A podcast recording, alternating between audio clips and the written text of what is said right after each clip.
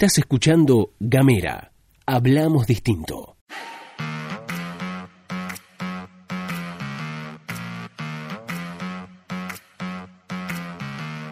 Buenos días, buenas tardes, buenas noches, depende del momento que le des play a este mini podcast. Estás escuchando la pastilla de Gamera, este micro informativo que distribuimos de lunes a viernes. Mi nombre es Luz Escarpati, como es habitual, ya recuperado, hoy me acompaña Gastón Lodos. Hola, ¿qué tal? Más o menos, eh, debo decir, no voy a mentirles, estoy en un 75%, más que suficiente para hacer la pastilla de Gamera, para saludar los queridos amigos, amigas, amigues. Hola Luz, ¿cómo estás? Muchas gracias por la banca ayer, eh. Este, la verdad que estábamos eh, mal, para atrás, para atrás. Acá estamos nuevamente, como es habitual, como les digo todas las mañanas. Bienvenidos, bienvenidas, bienvenidas. Recuerden que pueden mandarnos un mensaje de WhatsApp al más 549 2901 50 29 90 y también estamos en arroba gamera tdf eh, esas son nuestras redes sociales correcto Twitter correcto. Facebook e Instagram. Y nuestra página web ahí donde pueden encontrar todo además de Spotify. Pueden, en Spotify ponen gamera podcast sí y sale todo lo que tenemos. Pero también estamos en www.gamera.com.ar. Ahora sí,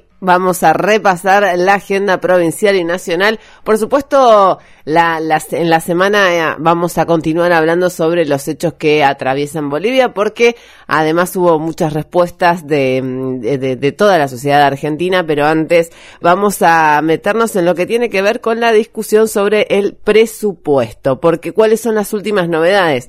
Recordemos que comienza el debate en la comisión eh, número 2, la comisión de presupuesto, que preside el legislador eh, radical Pablo Blanco, ya está próximo a asumir como senador nacional y en esa comisión se va a discutir el proyecto de presupuesto del Ejecutivo Provincial que fue elaborado por el Ejecutivo Provincial. Bueno, se esperaba que esta semana fuera de recorrida los funcionarios de la gestión Bertone para que vayan a explicar el presupuesto 2020, presupuesto que no van a ejecutar. Claro. Claro. Entonces, desde el Ejecutivo Provincial enviaron una nota al Parlamento Fodino diciendo que envían toda la información que, requiere la comisión, pero que no van a participar, que los funcionarios no van a participar de los encuentros de la comisión número 2, en donde en general es más un show. Ok. Hay que, lo, vamos a poner en esos términos. No sabía eso. Dicen que no es pertinente la participación de los este, ministros y demás, los funcionarios en realidad, este, argumentan que no es pertinente participar, este, mm, bueno. desde el Ejecutivo argumentan que no es pertinente participar justamente por esto, porque lo que dicen es, nosotros no vamos a ser los encargados de ejecutar este proyecto de presupuesto. Más allá de esta situación eh, puntual de cambio de gobierno, las reuniones en la comisión de, presupuesto a veces parecen más eh, como, como, como un espacio de, de exposición pública para los funcionarios del Ejecutivo Provincial en relación con la ejecución de sus diferentes presupuestos que un lugar de debate en donde se, mm, se discuta ampliamente las diferentes partidas presupuestarias. Y esto no tiene que ver con esta gestión, sino que tiene que ver con con varias gestiones. Claro, no voy a ir para que me barde, sería, básicamente. Exactamente, básicamente pasa por ahí. De todas maneras, sí es importante que el Poder Ejecutivo Provincial envíe la documentación necesaria para que después los legisladores puedan eh, profundizar el debate. ¿Qué, ¿Cuál es la novedad entonces? Los funcionarios provinciales no van a ir a la Comisión de Presupuesto a discutir el eh, proyecto enviado por el Ejecutivo saliente se reclama también eh, desde, mm, desde el Ejecutivo Provincial lo que es la presencia del equipo de transición de em, Gustavo Melella. Van a oír mucha gente enojada en el día de hoy. Esto es como una especie de anticipa, anticipos gamera. Van, a van a oír mucha gente enojada e indignada el día de hoy porque como los funcionarios públicos no van a rendir cuenta, bueno, no, no crean que es tan grave tampoco. Claro. Si van joya, está todo bien, no nos importa mucho tampoco si van o no van en este foro, pero bueno, si van joya, van a escuchar mucha gente muy indignada. Sí, sí, yo creo que el primero que va a salir es Pablo Blanco. Más indignada por esto que por el golpe de Estado en Bolivia. Ah, sí, sí, sí. Ahora sí nos vamos a meter de lleno también con ese tema porque a lo largo y a lo ancho de Argentina se llevaron adelante movilizaciones motorizadas por eh, organizaciones sociales, por las comunidades bolivianas, repudiando el golpe de Estado en el Estado plurinacional de Bolivia. También hubo acompañamiento de organizaciones sociales, sindicales, etcétera, etcétera. Ushuaia no escapó a esa realidad y ayer hubo una movilización motorizada por la Mesa Multisectorial de Derechos Humanos en donde también se plegaron espacios políticos partidarios, gremios em, y organizaciones civiles, por supuesto encabezada por la comunidad eh, boliviana eh, residente aquí en Tierra del Fuego. Una movilización que arrancó en sobre San Martín, que dio, que digamos que, que dio toda la vuelta y que finalizó en eh, Casa de Gobierno, en donde bueno se puso palabras sobre lo que tiene que ver con el golpe de Estado. Una movilización bastante concurrida, ¿no? 200, 300 personas, que bueno, esto también hay que decirlo, ¿no? En, en términos proporcionales y en relación, digo, tipo nivel cantidad de habitantes y relación de, de, del, del grado de movilización social que hay aquí, podemos decir que una movilización bastante concurrida, ¿no? Sí, sí, totalmente. Hay que decir una cosa también en relación con este tema.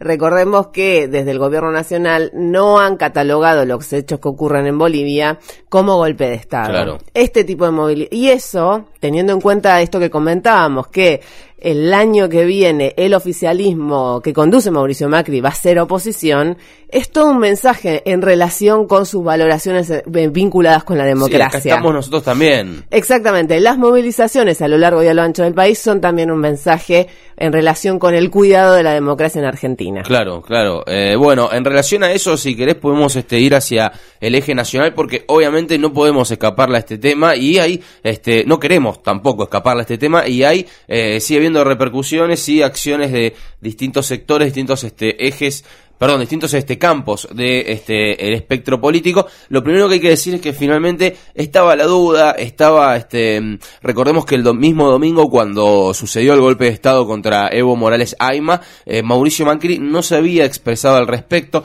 El primero que había hablado había sido el embajador argentino en Bolivia, que había dicho para nosotros, no para nuestro país, no es un golpe de Estado. Sí hay que decir que él dijo que su opinión era diferente, pero no, no la aclaró, pero dijo que era diferente. Uno supone que, que, que opinaba él. el textual fue yo tengo mi posición personal tomada. Claro, pero para la Argentina esto no es un golpe de Estado. Después sale Fori a hablar, sí, este, sale Fori eh, el día de ayer, y aquí sí, esto es nuevo, esto sí se lo estamos contando por primera vez. ¿Por qué? Porque el canciller Jorge Fori dijo claramente que para la Argentina no se cumplen todos los elementos para afirmar que en Bolivia hay un golpe de Estado, sí.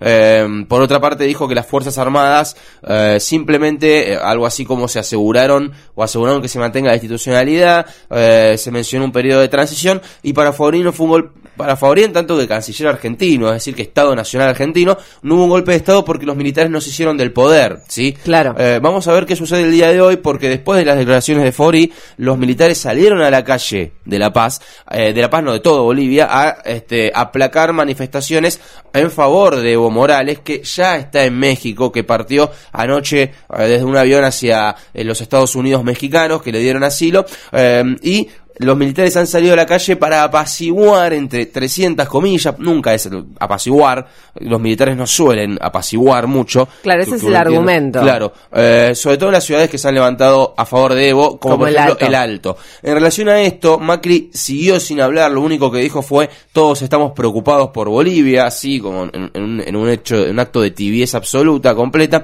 eh, pero sí sus compañeros de espacio político eh, se expresaron al respecto por ejemplo, la UCR, la UCR prácticamente de manera unánime este, se expresó en favor de la, la postura del golpe de Estado, ¿sí? Eh, Federico Storani, que es vicepresidente segundo de la UCR, dijo, sin duda lo de Bolivia fue un golpe de Estado, ¿sí? Eh, Alfonsín ya se hubiera expresado condenando el golpe de Estado en Bolivia, dijo Storani. También habló Alfredo Cornejo, que es, este, digamos, el capo del Comité Nacional de la UCR, ¿sí? Y dijo, eh, condenó las injerencias externas en Bolivia. Eh, Mario Negri, el jefe del interbloque de Cambiemos en Diputados, repudió toda intromisión militar en la vida política de Bolivia, ya que esto solo es compatible con golpes de Estado. Más Martín Lustó también repudió el golpe de Estado. Luis Naidenov, la UCR Capital Federal. Bueno, la coalición cívica. Y bueno, y ahí avanzamos. Es decir, la coalición cívica, la UCR repudió. La coalición cívica también, más tibia de todas formas. Es decir, la coalición cívica le echó la culpa a Evo Morales, como muchos están haciendo en este momento, se le echan la culpa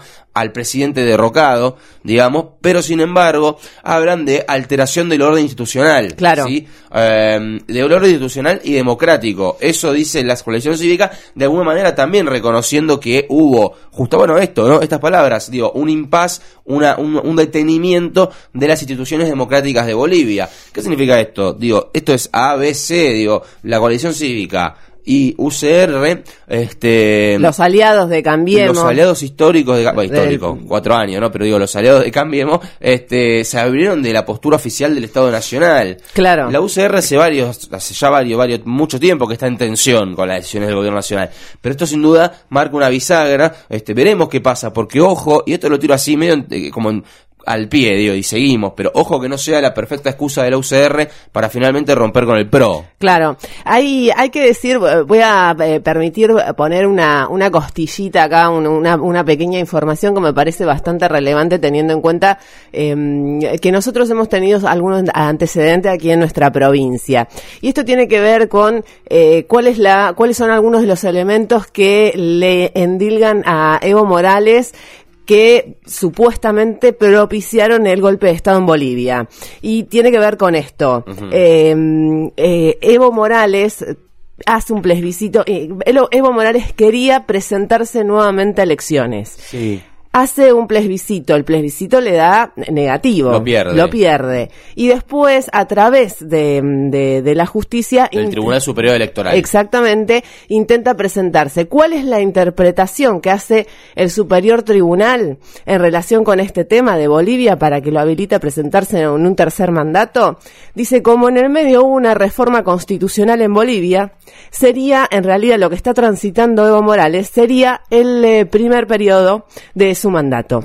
Por eso le permite presentarse una vez más. Si bien esto podemos discutirlo, podemos, digamos, debatir sobre lo que, lo que tiene que ver con quedarse un nuevo mandato en el poder, la legitimidad democrática, etcétera, etcétera, etcétera, en Tierra del Fuego tenemos antecedentes de esto y en ninguno, ni en Río Grande con eh, Jorge Martín, ni en Ushuaia con Jorge Barramuño, ni en Tolwyn con Keno, hubo interrupción de la institucionalidad en ninguna de esas tres ciudades. Claro, digo, te puede Es lo mismo, digo, técnico jurídicamente. Sí, tal cual. Digo, te puede gustar o no el fallo te puede gustar o no, este, digamos, las herramientas que los resortes que activó Evo para volver a presentarse. Exacto. Podés decir, no estoy de acuerdo con que no se haya bancado haber perdido el referéndum, podés decir, eh, no, no estoy de acuerdo con el fallo del Tribunal Superior Electoral, podés decir todo, incluso podés pedir a gritos que lo investiguen, ese fallo pero lo que no podés es justificar un golpe de Estado. Totalmente. Porque el tipo se movió dentro de los márgenes de la legalidad, ¿sí? En todo caso, por supuesto, lo que indica toda, toda esta institucionalidad sana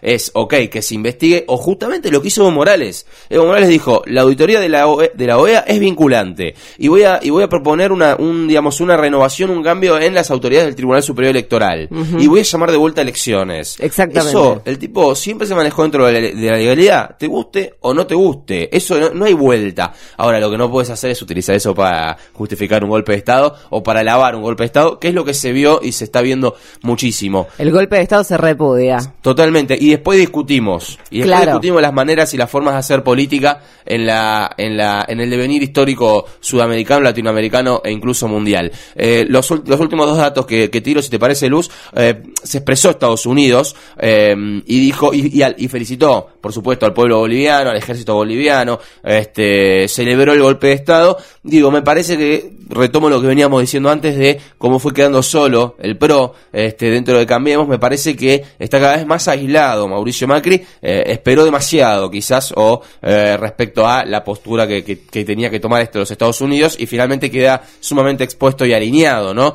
Lo último, el que el presidente electo, Alberto Fernández, por supuesto, esto lo sabemos, lo hemos dicho, viene repudiando el golpe de Estado, pero ayer dijo algo muy, muy fuerte y dijo, Forí es em, una desgracia en la historia diplomática de la Argentina. Eso dijo el presidente electo Alberto Fernández, así que por supuesto que eh, el golpe de Estado en Bolivia es el gran tema, la gran víctima es, este, son los bolivianos primero, en segundo lugar, por supuesto, Evo Morales Aima, que debía completar su mandato en enero del año que viene, eso es otra cosa, no hay justificación. Claro, terminaba su mandato en enero. Claro, que le fue otorgado en el 2014 para el periodo 2015-2020 por más del 60% de los votos, eso es lo que se denuncia, una interrupción de ese mandato, este, por otra parte, eh, bueno, ha generado una fuerte, una fuerte división política, o de pronto no, pero permitió que se acomodaran los patos donde van en la República Argentina. Ahí está, bueno, ahora sí nos vamos, nos despedimos, esto ha sido todo por hoy, estuviste escuchando La Pastilla de Gamera.